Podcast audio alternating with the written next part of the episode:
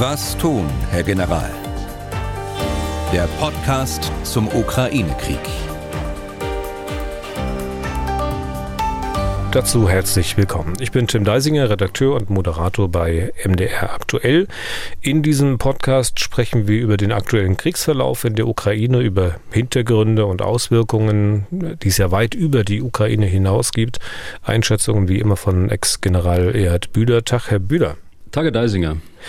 Ein Schwerpunkt soll heute wieder einmal auf der Beantwortung von Fragen unserer Hörerinnen und Hörer liegen. Davor schauen wir uns natürlich die aktuelle Lage an, sprechen auch ein bisschen darüber, was dieser Krieg mit der russischen Gesellschaft macht. Wie es scheint, wird ja hier eine Radikalität hoffähig, die nicht nur aktuell die russische Führung unter Druck setzt, sondern die auch große Fragezeichen produziert, wenn man so ein bisschen darüber nachdenkt, wie es denn in Russland oder auch mit Russland nach diesem Krieg weitergehen kann bzw. soll.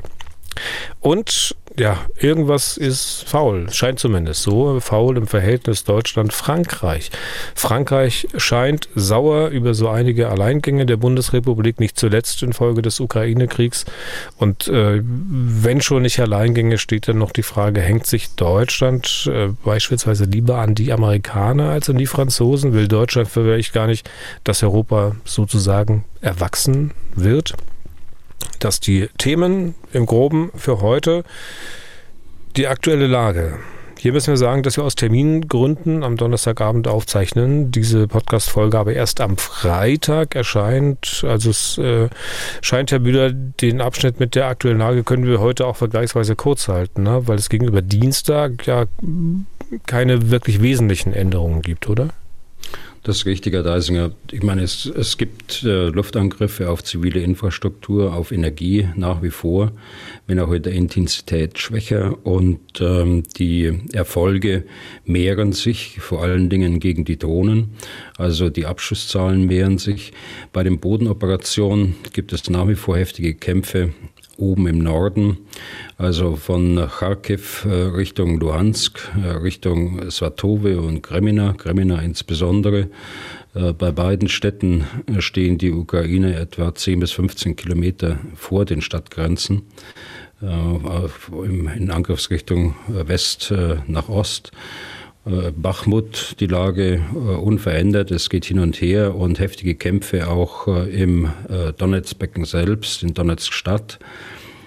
Ähm, aber es gibt äh, vielleicht äh, zwei Einzelmeldungen, die es wert sind, ähm, noch erwähnt zu werden. Das erste ist der mutmaßliche Angriff äh, einer ukrainischen Drohne auf, ein, auf eine Energieanlage, ein Kraftwerk oder eine Umspannstation auf der Krim in der Nähe von Sevastopol.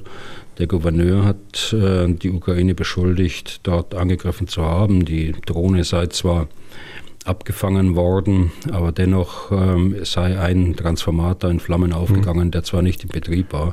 Also es ist kein sagen, äh, größerer ja. Schaden entstanden. Ja. Und Sie sagen mutmaßlich, weil man noch nicht so viel weiß oder weil Sie eher denken, na, das wird so nicht stimmen?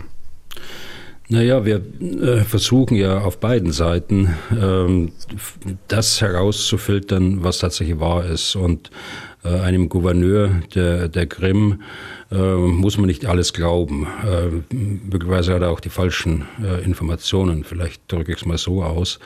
Aber ich denke, es kann auch anders gewesen sein. Es kann auch sein, dass es eine Drohne war, die zwar abgeschossen worden ist und dann unkontrolliert dort reingestürzt ist. Das ist eine Möglichkeit. Insgesamt äh, glaube ich, dass äh, die Ukraine sehr darauf achten wird, nicht die gleichen Fehler zu machen äh, wie die Russen. Äh, die Ukrainer werden schlecht beraten, jetzt äh, Gleiches mit Gleichem zu vergelten und äh, mit, mit Angriffen auf die Energieanlagen auf der Krim oder in anderen besetzten Gebieten oder gar in Russland zu antworten. Hm, weil es keine legitimen Ziele sind. Wir hatten auch einige Mails von Hörerinnen bzw. Hörern, die direkt das gefragt haben. Also warum macht die Ukraine nicht das Gleiche, was die Russen auch tun, nämlich Energieversorgung angreifen? Hm, es ist kein legitimes Ziel, es ist ein ziviles Ziel, es sei denn, es wird militärisch genutzt. Also das ist äh, die Formel, die eigentlich für alle äh, zivilen Einrichtungen gilt. Wenn ein, ein Haus, ein ziviles Haus, ein Wohnhaus militärisch genutzt wird, dann darf es äh, angegriffen werden, dann darf die Truppe dort drin bekämpft werden. Ähm, es hat ja einen Angriff auf eine Schule äh, gegeben der Ukraine, gerade in diesen Tagen. Äh, aber es war völlig klar und auch durch Bilder bewiesen, dass, äh, dass dort Kämpfer drin waren dem Haus. Dann darf es natürlich bekämpft werden. Und so ist es auch mit Energieanlagen. Aber wenn es eine rein zivil genutzte Energieanlage ist, dann darf sie eben nicht bekämpft werden. Hm. Die zweite Meldung, die Sie für erwähnenswert halten, war dann welche? Naja, wir haben ja immer über, über Belarus auch gesprochen und die äh, Russen, die in Belarus äh, stationiert waren und jetzt auch neu stationiert worden sind. Man spricht von insgesamt 9000 Soldaten. Es hat einen Angriff aus Belarus gegeben und zwar in Richtung der Stadt äh, Ternova. Ternova liegt nordöstlich von äh, Kharkiv äh, Stadt, äh, direkt an der Grenze zu Belarus. Der Angriff war nicht erfolgreich. Mir scheint es aber eher so ein Scheinangriff zu sein, der dazu äh, dienen soll, dass die Ukraine ihre äh, Kräfte zur, zur Grenzsicherung, die sie ja bereits dort haben, dann tatsächlich auch äh, noch mehr verstärken, sodass die Kräfte anders, an, in anderer Richtung nicht äh, zur Verfügung stehen. Hm. Die Meldung kommt auch aus dem ukrainischen Generalstab und äh, zur gleichen Zeit haben sie eben auch äh, gesagt, wir haben verstärkt. Also hier ist ähm, ja, äh, Täuschen äh, angesagt von der einen Seite und möglicherweise auch von der anderen Seite. Äh, aber die Grenze zu Belarus spielt in beiden operativen Überlegungen eine Rolle, aber ich glaube nicht, dass sie mit einer echten Absicht, mit einer echten Angriffsabsicht äh, überschritten werden kann. Dazu haben die Russen nicht die Fähigkeit. Hm. Jedenfalls nicht mehr oder äh, nicht zu diesem Zeitpunkt. Gehen wir nochmal weiter südlich. Ähm, ähm, in der Region Cherson ist da irgendwie in Ansätzen ersichtlich, was die Russen vorhaben, also bleiben äh, und versuchen, die Stadt zu halten oder will man die Stadt letztlich doch aufgeben und es den Ukrainern halt nur so schwer wie möglich machen, sie zurückzuerobern?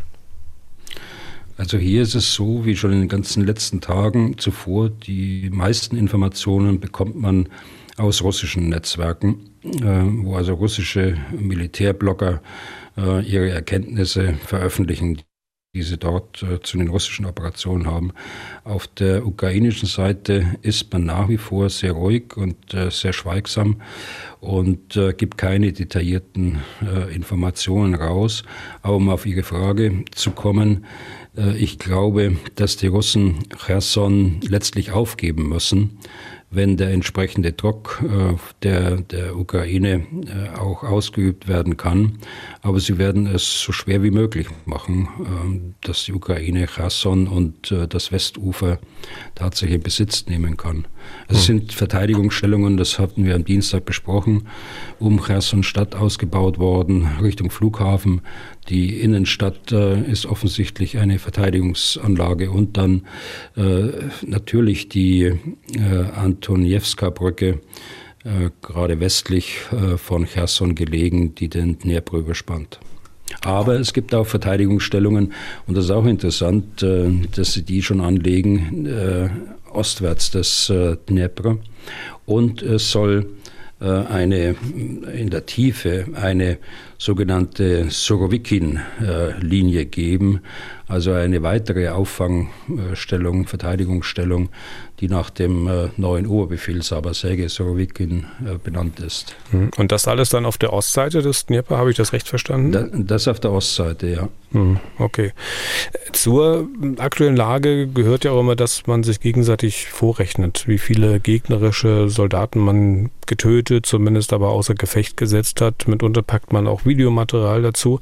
Wie jetzt wieder einmal geschehen bei tschetschenischen Soldaten, die offenbar zur Truppe von Kadyrov gehören. Die posten Filmchen aus einem Haus, in dem sie sich aufhalten, äh, was möglicherweise eine frühere Schule war. Möglicherweise ist das auch das gewesen, was Sie vorhin schon angesprochen hatten. Ähm, und offenbar nach dem Posten, wenig später, war es das dann für einige, weil eine ukrainische Rakete das Haus getroffen hat. Es wird sicher nicht wenige geben, die sagen, naja, lass es doch machen, trifft die Richtigen. Ich will aber dann nochmal fragen, ist das äh, Dummheit oder was ist das? Also kann man sich nicht ausrechnen, dass jemand anhand dieser Bilder erkennt, wo die Männer sich befinden und dann so einen Schlag folgen kann? Also ich habe äh, tatsächlich auf diesen Vorfall äh, vorhin angespielt. Also Sie müssten es eigentlich besser wissen, äh, diese Kadyrov-Soldaten. Sie müssten besser wissen, dass sie mit solchen Bildern eine Wirkung erzielen und äh, die Aufklärung sich natürlich auch äh, auf die sozialen Netze bezieht. Ich kann mir das nur erklären, ich habe die Bilder auch gesehen, wie sie sich da ähm, in, Selfies und Selfie-Positionen selbst produzieren. Und Klavier spielen ähm, sogar noch in der ja, Schule. Ne? Ja. Äh, das spricht von einer äh, gewissen Selbstüberschätzung. Äh, man kann uns nichts, von einer gewissen Arroganz und Übermut und äh, möglicherweise befeuert durch die öffentlichen Aussagen ihres Chefs Kadyrov. Und der hat ja danach ziemlich gewütet und äh, wohl gefordert, dass man alle ukrainischen Städte zerstören muss. Ähm, man ist ja solche Äußerungen gewohnt von ihm, aber äh, jetzt geht es anscheinend äh, doch in eine etwas seltsamere Richtung. Also der verlangt eine es, Entsatanisierung der Ukraine. Also nicht mehr nur Entnazifizierung. Die Ansage kam ja damals vom Kreml. Jetzt muss auch noch der Satan ausgetrieben werden. Also die Gründe, für die man den Krieg sieht, die scheinen da immer wirrer zu werden. Hm. Also das, das Wort wäre es wohl äh, angesagt. Äh, aber es ist eben so, äh, dass Kadyrov und äh, Prigozhin auf der anderen Seite, also der, der Führer der Wagner-Truppe, ähm, sich dort äh, gegenseitig Konkurrenz machen und sich gegenseitig überbieten wollen, ganz offensichtlich mit ihren Aussagen auch mit ihren Aussagen gegen äh, die, äh, nicht nur jetzt was die Kriegsziele angeht, sondern in den Aussagen äh, gegen die militärische Führung, gegen das Verteidigungsministerium insgesamt und ganz deutlich explizit gegen Putin. Und wir werden sehen, ob die beiden auch eine Gefahr für das mhm. Putin-Regime insgesamt dann auf mittlere Sicht darstellen. Ja. Genauso wie man solche drastischen Äußerungen von Kadyrov gewohnt ist, ähm, ist man ja mittlerweile auch gewohnt, dass im russischen Fernsehen von Moderatoren, Kommentatoren, äh, Journalisten Dinge gesagt werden, über die man eigentlich nur den Kopf schütteln kann. Ein Moderator, Kommentator, was auch immer, hat diese Tage bei RT äh, empfohlen, dass man ukrainische Kinder in einem Fluss ertränken solle und dann auch noch ein bisschen mehr. Das war dann wohl selbst den RT-Leuten zu viel. Man hat ihn gefeuert. Inwieweit sehen Sie denn eine Gefahr für Putin von daher? Also, dass ihm letztlich sein eigener Propagandaapparat um die Ohren fliegt, mal ganz unabhängig von Kadyrov oder Prigozhin? Hm. Also, das kann man schwer einschätzen.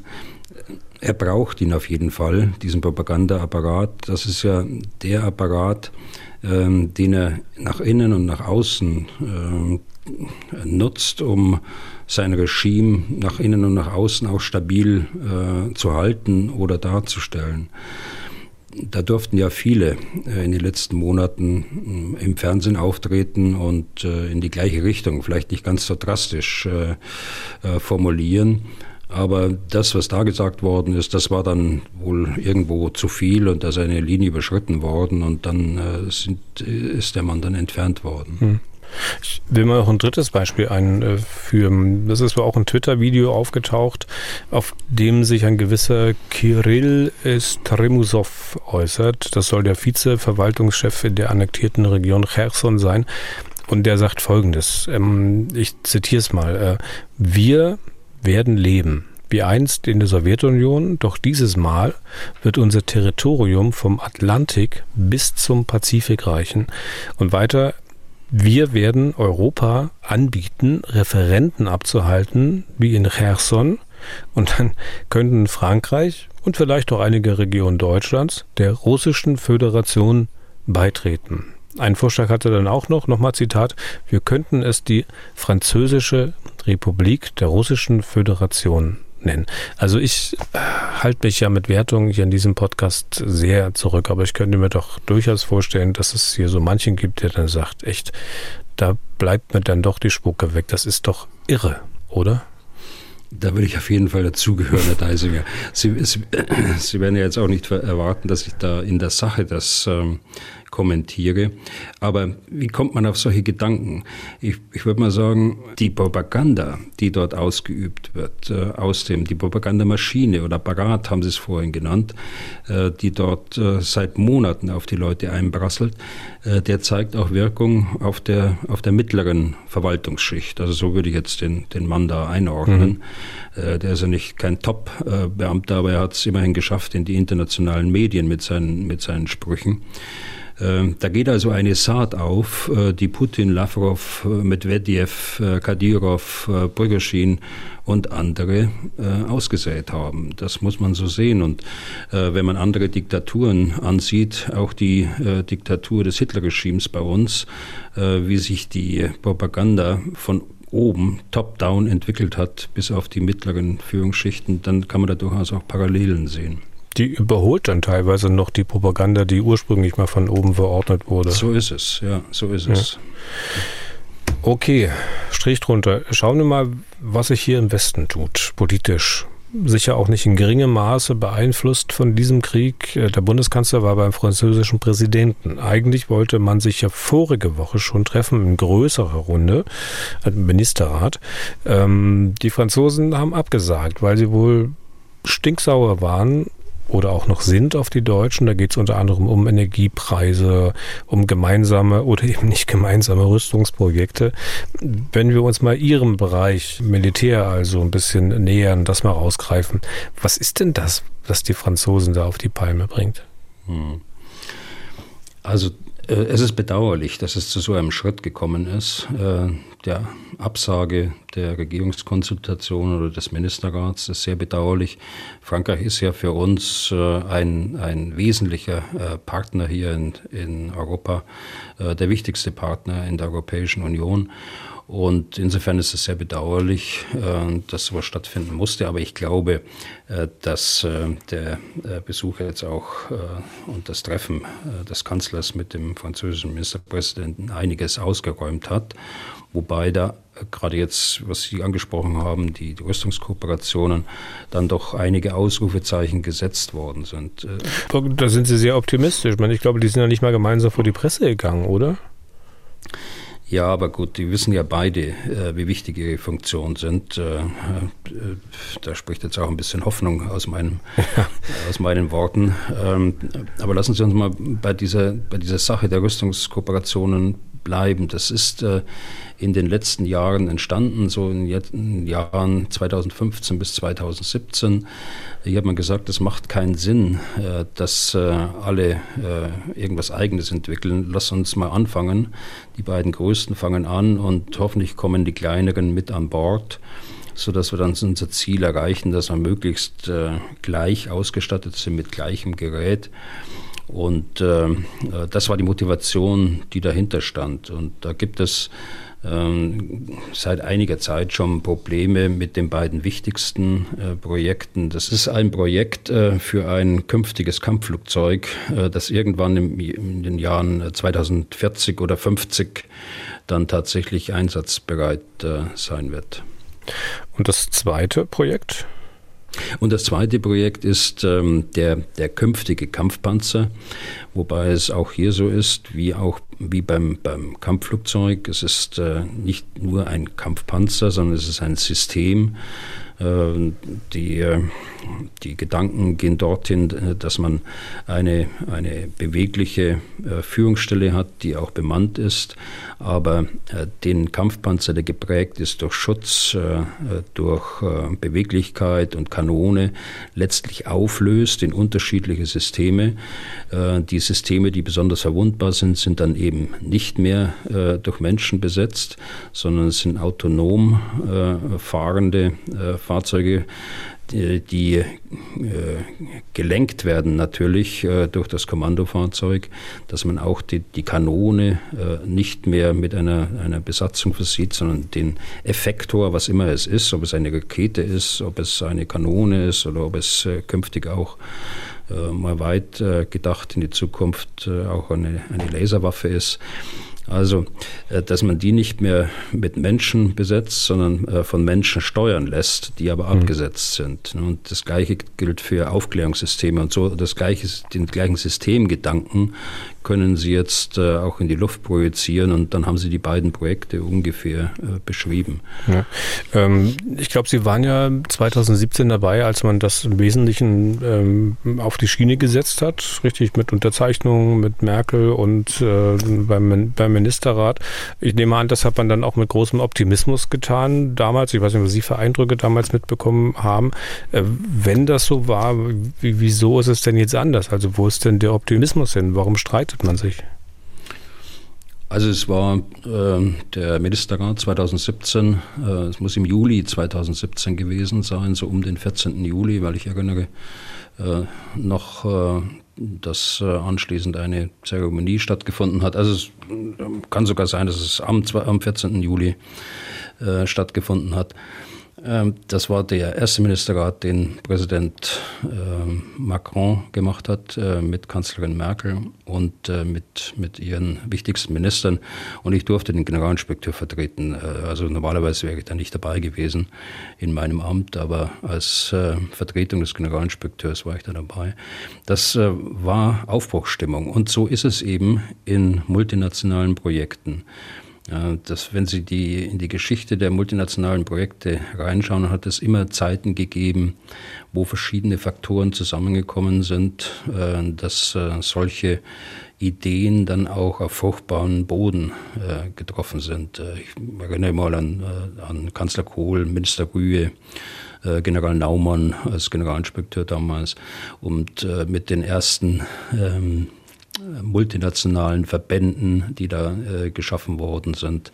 Äh, die deutsch-französische Brigade zuerst und dann äh, das deutsch-französische Korps, äh, später dann äh, das deutsch-niederländische Korps, das war auch so eine Phase, äh, zehn Jahre später etwa. Und so war eben Mitte der der Zehnerjahre, das war auch so eine Phase, wo mm, multinational alles ging und äh, dann eben auch versucht worden ist, multinational äh, alles aufzubauen. Aber die Probleme liegen dann im Detail. Das erste ist ein Personalproblem. Sie, sie wechseln ja ständig über die vielen Jahre hinweg. Das sind Entwicklungsprojekte. Wechseln sie immer äh, Personen aus.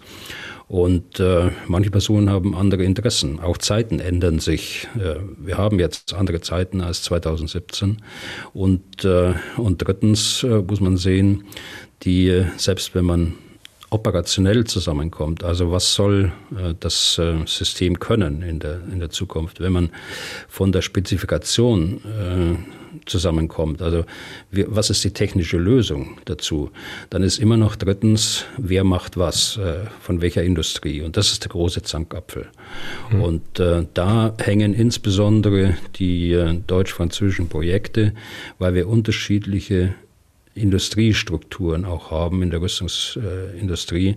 Äh, bei den Franzosen mehr staatsorientiert, äh, viel mehr Staatsbetriebe. Äh, wir haben ja keinen hundertprozentigen Staatsbetrieb mehr. Wir haben ganz wenige mit, also eigentlich ist mir nur in Erinnerung einer, wo wir ein, äh, eine Staatsbeteiligung noch mit drin haben. Alles andere sind äh, private äh, Unternehmen, zum Teil börsennotierte Unternehmen. So, und die wollen natürlich alle ihren Anteil an dem großen Kuchen haben. Und äh, da äh, liegt das Problem. Und äh, doch, ich muss ein viertes noch, noch äh, bringen, aber das spielt jetzt auf der politischen Ebene, denke ich, noch keine Rolle. Sie sind immer am Grenzbereich des äh, technisch Machbaren. Bei solchen Lösungen, die 2040, 2050 einsatzbereit sein sollen. Das heißt, es gibt äh, genügend technische Herausforderungen auch, Studien, die gemacht werden müssen, Dinge, die vorher nicht gesehen worden sind, äh, die äh, oder auch Möglichkeiten, äh, die erst auftauchen, wenn, äh, wenn sie schon im Projekt fortgeschritten sind. Hm. So, also das, das, ist eine, das ist die Gemengelage, die ich beschreiben hm. wollte, die dann zu Unstimmigkeiten führen kann. Ja. Verkürzt gesagt jetzt äh, ähm, quasi, man streitet sich da um den Kuchen, wer jetzt welches Stück und wer viel, viel bekommt. Ähm, man kann aber auch den Eindruck haben, dass es die Franzosen auch politisch ein bisschen anders anlegen. Ne? Also man kann durchaus den Eindruck haben, die Franzosen äh, machen gerne gemeinsam etwas ein bisschen unabhängiger von den USA. Die Deutschen allerdings nicht. Ist das so? Ja, äh, das kann man. Aber äh, lassen Sie mich mal bei den Rüstungsprojekten nochmal bleiben und das aber verknüpfen mit Ihrer Frage. Was, damit, äh, was ich damit nicht gemeint habe, ist beispielsweise die F-35-Beschaffung, die Deutschland vorhat, die noch nicht geschehen ist, aber die, die kommen wird, denke ich. Oder auch die gemeinsame, der gemeinsame Raketenschild, der hier im Osten von uns aufgebaut werden soll. Auch hier ist das ja genannt worden, zumindest in den Medien. Ob das äh, auf der Ebene der Regierung dann eine Rolle gespielt hat, das weiß ich nicht. Aber das, das ist nicht vergleichbar. F-35 sind tatsächlich rationale Gründe, die äh, dazu geführt haben, dass Deutschland sich für dieses Modell entschieden hat. Zur Auswahl stand auch nur die F-35 und die F-18, auch ein amerikanisches Modell. Warum? Weil der Tornado-Nachfolger ja die nukleare Teilhabe leisten können muss. Und äh, um für diese Aufgabe von den Amerikanern zertifiziert zu werden, ist ein jahrelanger Prozess notwendig. Da wird ein Flugzeug bis auf die letzte Schraube äh, quasi in den Bauplänen äh, zerlegt äh, und äh, natürlich auch die Software. Und äh, das heißt, Sie müssen das Flugzeug, die gesamte Architektur von der Hardware bis zur Software offenlegen, den Amerikanern. Und deshalb schied jedes Modell ähm, aus Frankreich, äh, schied von vornherein aus wegen dieser, dieser Lösung. Das würde Frankreich ja nie zulassen. Äh, die einzige Alternative, die äh, tatsächlich untersucht worden ist und auch mit den Amerikanern besprochen worden ist, ist der Eurofighter. Da hat Frankreich ja äh, keinen Anteil daran. Äh, und die anderen, die Eurofighter-Nationen, haben sich bereit erklärt, das mit den, mit den Amerikanern äh, zu teilen, dieses Wissen um die Innereien des Flugzeugs, die ich gerade genannt habe. Das wurde aber dann äh, aufgegeben, diese Idee, weil es einfach viel zu lange gedauert hätte, bis man dieses Flugzeug, das ja 2040 ausläuft, das muss man ja so sehen, äh, dass 2040 auch seine Grenze erreichen wird und einzelne Flugzeuge auch früher, die werden früher abgeflogen sein. Also deshalb habe ich jetzt mal nachvollzogen den rationalen Weg, äh, den das BMVG hier mhm. gesucht hat, der zur F-35, das hat mit den Franzosen überhaupt nichts zu tun. Und Aber die F-35, die F-35 ist ja schon zertifiziert, äh, da es ja ein US-amerikanisches Flugzeug ist, äh, es macht es ja für die Amerikaner dann wesentlich leichter. Und das ist ja, wenn ich das so höre, sind das ja Gründe, die eigentlich den Franzosen eigentlich auch rational klar sein müssen. Aber trotzdem macht es den Anschein, als ob die jetzt sauer sind, äh, dass man nicht so lange gewartet hat, bis man das gemeinsame Flugzeug nimmt. Nein, das, äh, das wäre ja nicht möglich gewesen. Der Tornado ja. musste ja abgelöst werden. Also insofern, äh, es gab keine andere Möglichkeit dabei. Aber dass das jetzt wieder verknüpft wird und daraus ein deutsch-französisches Problem gemacht wird, äh, das ist eigentlich das Interessante daran, weil man eben versucht, diesen, diesen Zwiespalt damit reinzubringen, der eigentlich gar nicht äh, vorhanden ist. Ja, und bei den Raketenabwehrsystemen, äh, da sagt Deutschland, okay, wir haben jetzt hier so und so viele europäische Länder, die da mitmachen, aber die Franzosen äh, sagen, nö, machen wir nicht mit. Warum? Naja, auch hier geht es ähm, um die französischen Systeme, die man äh, ja hätte auch betrachten können. Man betrachtet ja im Moment ein israelisches System und dann auch deutsche Systeme, IRST äh, soll da auch eine Rolle spielen und ähm, möglicherweise ein amerikanisches System noch dazu. Aber die Systeme bei der Raketenabwehr äh, sind ja nicht das Problem. Äh, das das große äh, Ganze äh, der Raketenabwehr, das soll ja äh, gemeinsam dann in die NATO, in die integrierte Luftverteidigung der NATO reingeführt werden. Das heißt, es spielt gar keine Rolle, welcher Effektor, welche Rakete, welches Radar ähm, genommen wird von dem einzelnen, von einzelnen Nationen.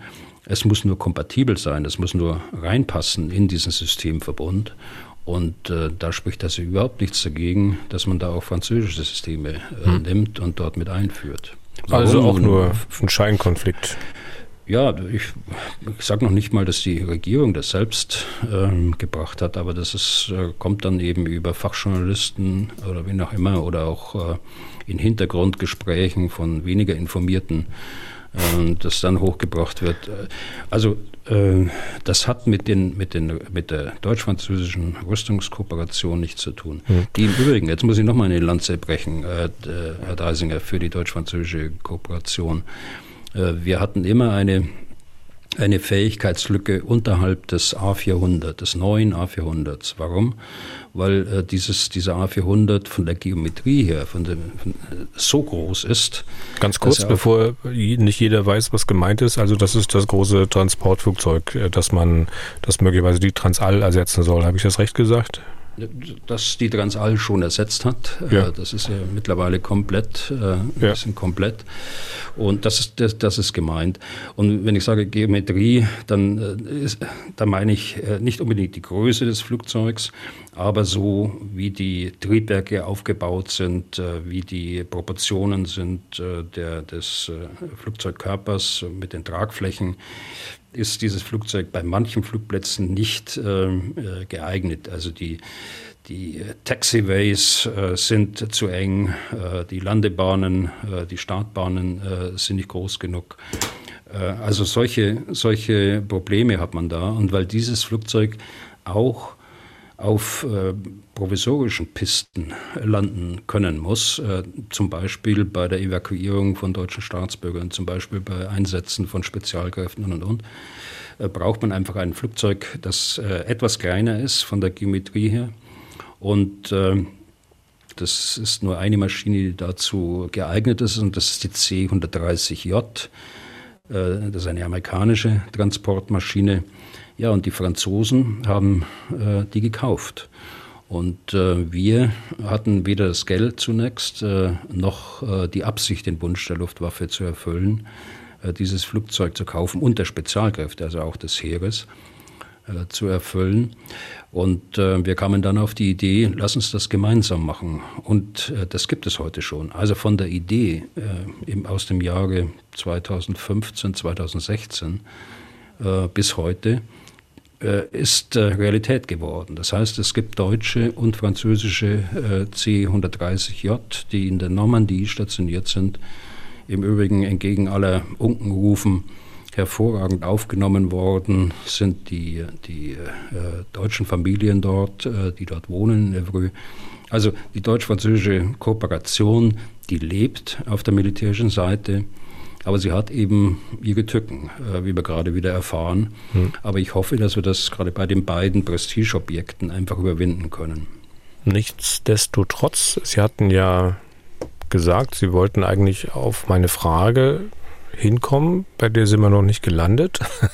Die, die äh, Prinzip lautete, äh, dass man ja dennoch den Eindruck haben kann, also die Franzosen, die würden sehr gerne europäisch was gemeinsam machen und ein bisschen unabhängiger werden von den US-Amerikanern, auch wenn sie jetzt die C-130 gekauft haben.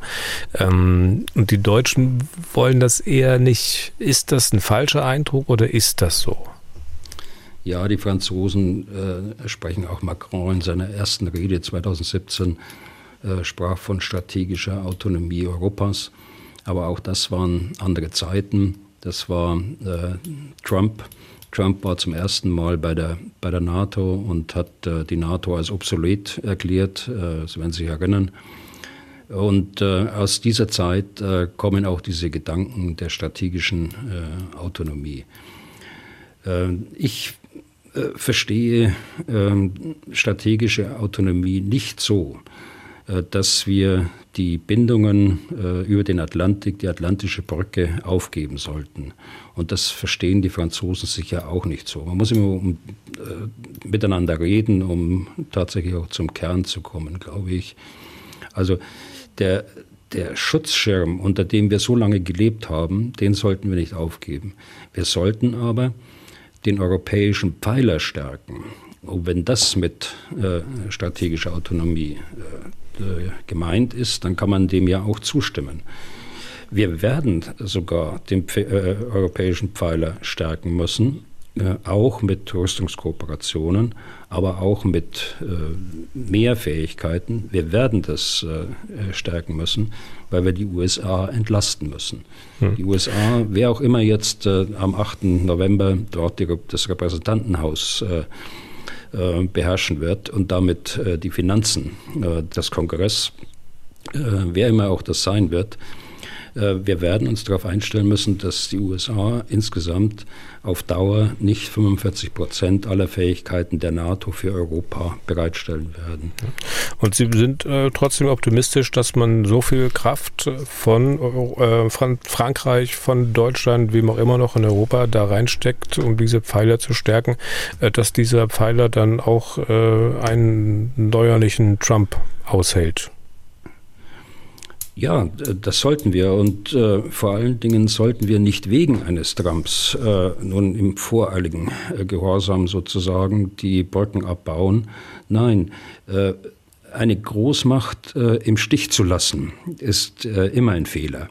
man sollte immer dort bei der Großmacht auch bleiben, bei, in schlechten Zeiten und in guten Zeiten, um auch die Wege mit beeinflussen zu können und natürlich auch mitzugehen, äh, wenn sie die eigenen Interessen auch äh, abbilden. Und was also, ist, wenn die Großmacht uns im Stich lässt? Naja, die Autonomie, deshalb sage ich ja, den europäischen Verteiler zu stärken, da habe ich ja gar nichts dagegen. Aber auf mittlere Sicht gleich von vornherein zu sagen, ich ähm, verzichte auf den amerikanischen Schutzschirm, weil Amerika könnte ja irgendwann mal äh, sich von, von Europa abwenden.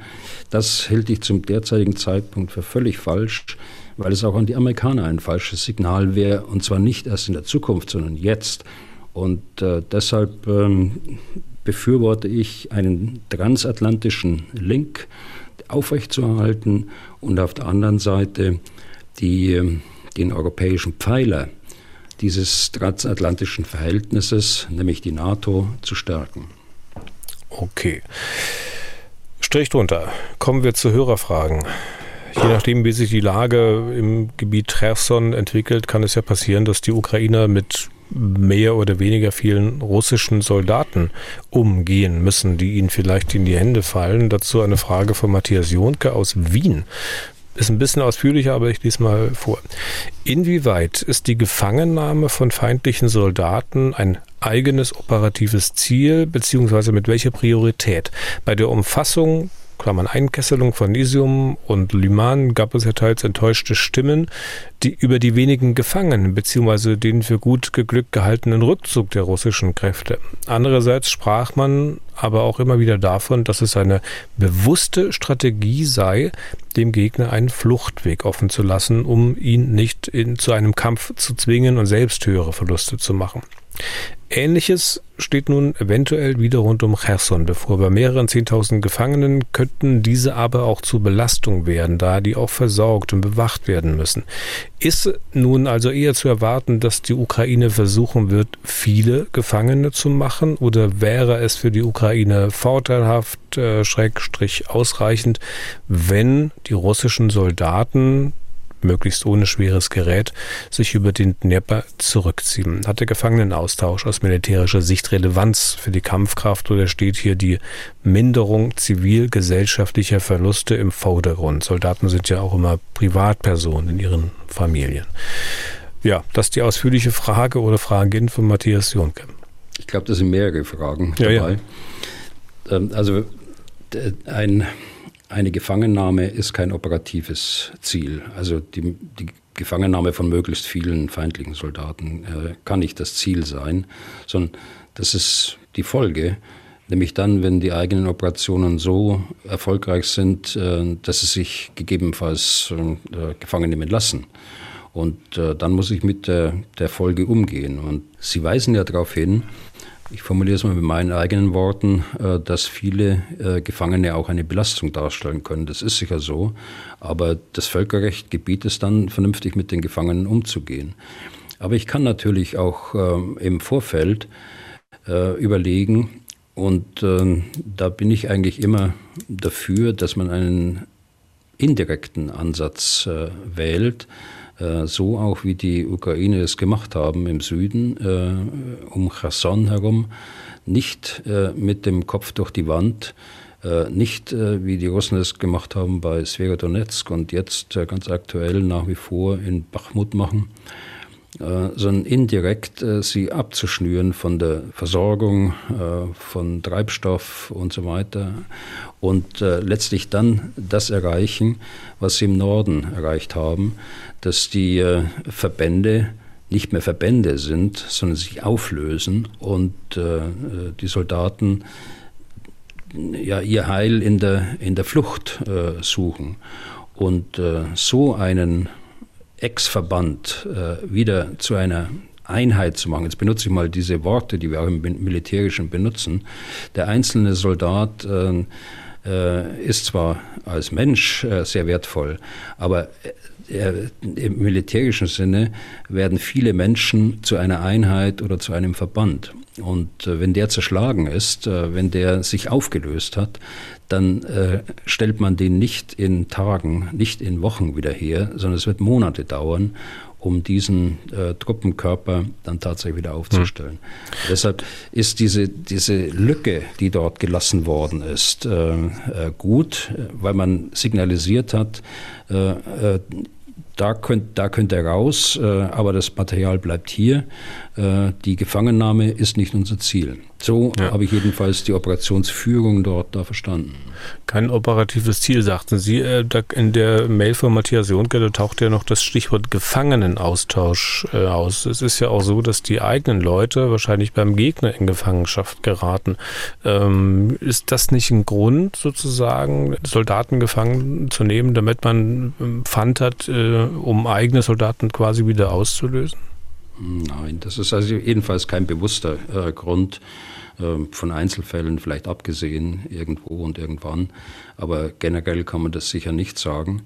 Aber äh, da hat Herr Jonke zweifellos recht. Also äh, Gefangenenaustausch ist aus militärischer Sicht äh, sehr relevant für die weitere Kampfkraft.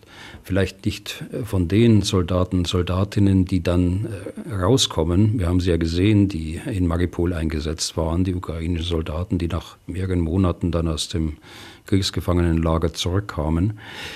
Die werden nicht wieder eingesetzt werden können in naher Zukunft, bis auf wenige Ausnahmen vielleicht. Aber es ist relevant für die anderen, die weiterkämpfen für die vielen Zehntausend, äh, Hunderttausend äh, Soldaten und Soldatinnen, die äh, noch kämpfen, weil sie sehen, meine Führung kümmert sich auch noch um uns, wenn wir im Kriegsgefangenenlager sind. Also insofern, das gilt für alle Seiten eigentlich.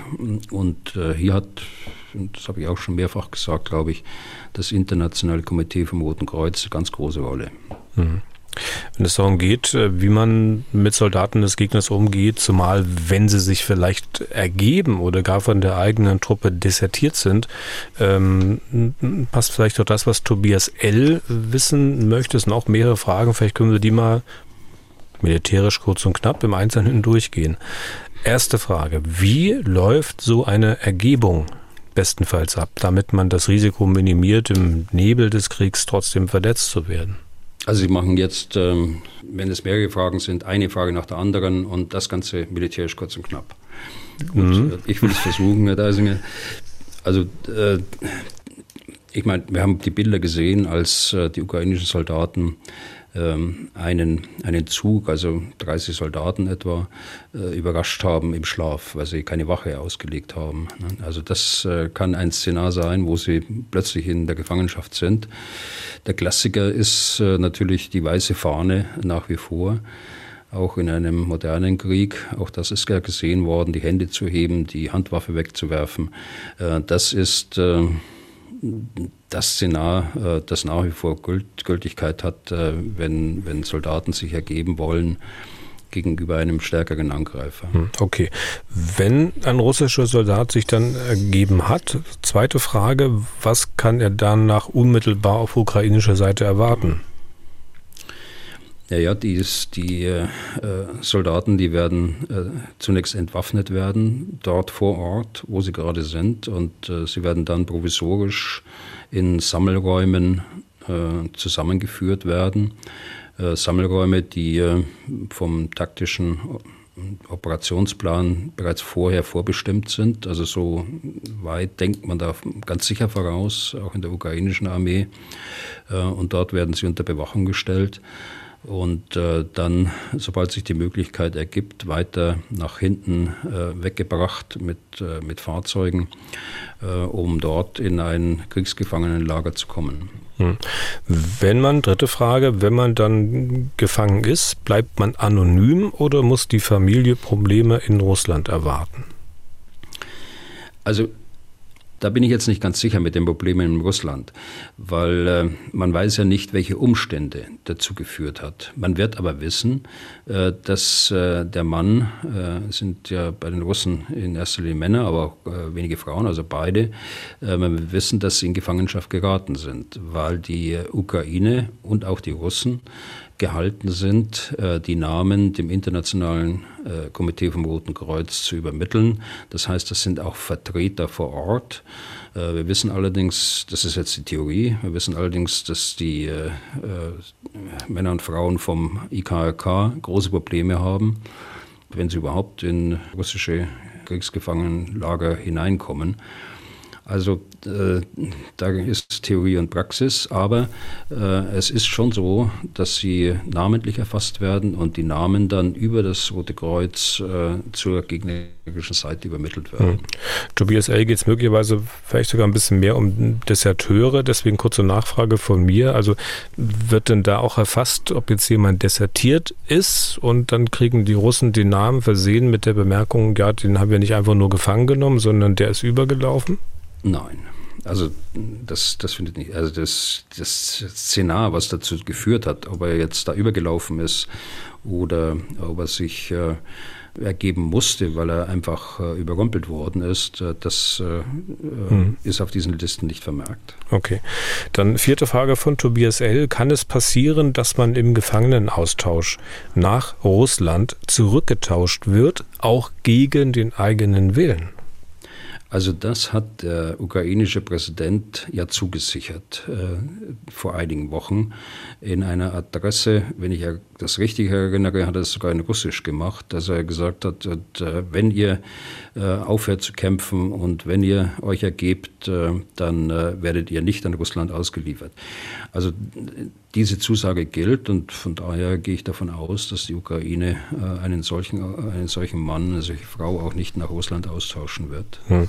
Und fünfte Frage dann noch, welche Perspektiven hat man, nachdem die ganze Prozedur abgelaufen ist? Muss man dann auf ukrainischer Seite kämpfen oder ist man weitestgehend frei? Sie meinen jetzt ähm, jemanden, der nach seiner Gefangennahme, müssen wir, müssen wir ein Bild, muss ich vor Augen haben, der erfasst Soldat, ist, der ist der gefasst worden. Ist, genau. Und ähm, äh, er, er, sagt, er will nicht mehr für die russische äh, Seite kämpfen. Ähm, er will das Dekret des ukrainischen Präsidenten wahrnehmen. Dann wird er ganz sicher äh, nicht mehr äh, für die, für die äh, russische Seite kämpfen müssen, sondern er wird aber auch nicht frei sein, denke ich. Äh, da kann ich mir schon vorstellen, dass sie solche Leute zunächst in Lagern behalten werden. Okay. Dann eine Frage von Anne-Ruth Marx-Nagode.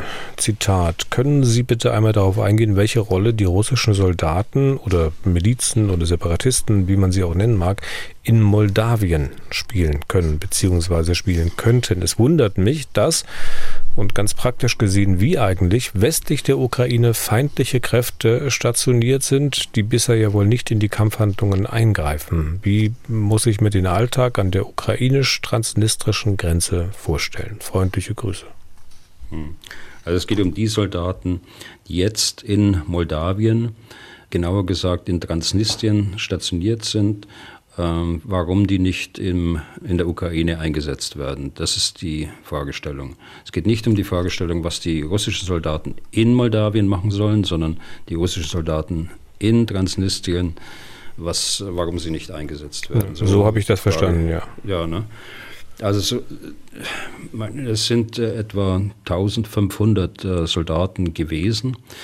Äh, ob die noch alle da sind, äh, das weiß ich nicht. Äh, ob da der eine oder andere nicht abgezogen worden ist. Die sind ja da als hm, Schutztruppe für für Transnistrien oder man kann es andersrum ausdrücken als Besatzungstruppe in Moldawien, je nachdem, wie, ob man jetzt die moldawische Sicht oder die äh, transnistrische Sicht äh, sehen wird. Aber ich glaube, dass so eine Schutztruppe oder Besatzungstruppe nicht in der Lage ist, in irgendeiner Art und Weise einzugreifen. Es wäre anders gewesen, wenn es den Russen gelungen wäre, über Kharkiv, über Mikolajew, Odessa, dann Richtung äh, Transnistrien vorzustoßen. Da hätten sie sicher eine Rolle spielen können äh, in der Aufnahme der russischen Truppen, äh, so nennen wir Militärs das. Aber einen unmittelbaren Einsatz in der Ukraine, glaube ich, kann man ausschließen. Okay. Dann hat uns Patrick, und zwar aus Australien, geschrieben. Zitat, in letzter Zeit gab es Berichte, dass die ersten neuen Rüstungsprojekte wieder gekürzt werden sollen, da anscheinend die Finanzierung nicht gesichert ist. Im Osten gibt es eine diktatorische Regionalmacht, die nicht davor zurückschreckt, mit militärischer Gewalt politische Ziele zu erreichen und ein europäisches Nachbarland angreift. Im fernen Osten gibt es eine diktatorische, aufstrebende Weltmacht, die sehr große Summen in den eigenen Verteidigungsetat steckt, um das Militär aufzurüsten und zu modernisieren. Und so frage ich mich, wie diese Fakten anscheinend einfach ignoriert werden und keine wirkliche Zeitenwende beginnt. Ist es die Hoffnung, dass es die Amerikaner mit ihrem dreieinhalb Prozent vom Bruttoinlandsprodukt Verteidigungshaushalt im Falle des Falles schon richten werden. Ich würde mich über eine Einschätzung des Generals Bühler freuen und äh, vielleicht ein paar anregende Worte für den einen oder anderen Abgeordneten, der vielleicht diesen Podcast hört. Mit freundlichen mhm. Grüßen. Jetzt können Sie loslegen, Herr Bühler. Ja, ist die Frage, ob ich die notwendige Zeit von Ihnen bekomme, dass ich die ganze Frage, das ist ja ein Komplex, äh, den unser Hörer Patrick aus Australien da anspricht. Ja, wir sind schon Aber fast ich glaube, Ende. Ja, eben. Äh, die, ich glaube, die Zeitenwende hat schon begonnen. Äh, das muss man wirklich so sagen. Sie hat äh, in den Köpfen begonnen und es braucht eben Zeit, dass es sich dann auch materiell in der Bundeswehr oder, wenn Sie das auf andere Länder beziehen, dann tatsächlich aus, auch auswirkt. Aber in Ihrer Frage steckt ja auch ein Stück weit Ungeduld drin. Und äh, die kann ich, das kann ich gut verstehen. Ich kann auch äh, manchmal ungeduldig sein. Vor allen Dingen, also wenn ich mir anschaue, ähm, was wir in den letzten vier Jahren äh, eben nicht gemacht haben, da könnten wir, wenn wir das gemacht hätten, dann könnten wir schon viel weiter sein. Ich beziehe mich auf das Fähigkeitsprofil der Bundeswehr, das Sollfähigkeitsprofil, das exakt definiert war bereits 2018. Aber äh, wir sind äh, einfach nicht äh, mit dem nötigen Schwung an die Sache gegangen. Politisch meine ich jetzt, äh, die Finanzierung hat auch äh, gefehlt dazu. Und auch diejenigen, die jetzt in der Regierungsverantwortung sind, damals in der Opposition, war natürlich auch nicht hilfreich, um dieses äh, Fähigkeitsprofil dann auch tatsächlich umzusetzen. Und das Zweite ist, warum ich ungeduldig bin von den 100 Milliarden, da muss man jetzt mal fragen, was ist denn da schon unter Vertrag? Äh, was ist denn in dieser äh, Legislaturperiode, was ist denn da schon äh, tatsächlich unterschrieben, beziehungsweise beim Deutschen Bundestag auch gebilligt worden? was ist, aber das wird kommen, denke ich und hoffe ich in den, in den nächsten Wochen. Also es vergeht sehr viel Zeit. Ähm, dass man tatsächlich auch ähm, diese Zeitenwende auch bei der Truppe ankommen lässt. Und äh, schließlich, äh, warum ich auch ein bisschen ungeduldig bin, ist, äh, weil sich der Gedanke nicht ähm, durchsetzt, dass man um eine nachhaltige, eine nachhaltige Verbesserung zu erzielen, nicht eine Finanzspritze braucht, auch keine zweite Finanzspritze, sondern muss sehen, was ist der jährliche Finanzbedarf und äh, wie setzt sich der in der Finanz, in der mittelfristigen Finanzplanung um auf die nächsten, äh, auf die nächsten Jahre. Und da darf man nicht auf Sicht fahren, wie es 2017 äh, oder ab 2017 gemacht worden ist, sondern da muss man äh, eine steigende Planungslinie haben, sonst bekommen Sie die großen Projekte nicht in der Planung unter. Das ist eigentlich ein ganz äh, einfacher Sachverhalt. Was, was will ich damit sagen? Der, es hilft nichts, wenn wir jetzt den Verteidigungshaushalt gedeckelt lassen, sondern wir müssen den äh, Verteidigungshaushalt äh, so wie auch die Inflation ansteigt, so wie die äh, steigenden Betriebskosten ansteigt, so wie die Bedürfnisse jetzt auch in Verträgen umgesetzt werden, so muss der Verteidigungshaushalt auch ansteigen. Da ist zwei Prozent eine Richtgröße. Kann sein, dass wir da drunter liegen.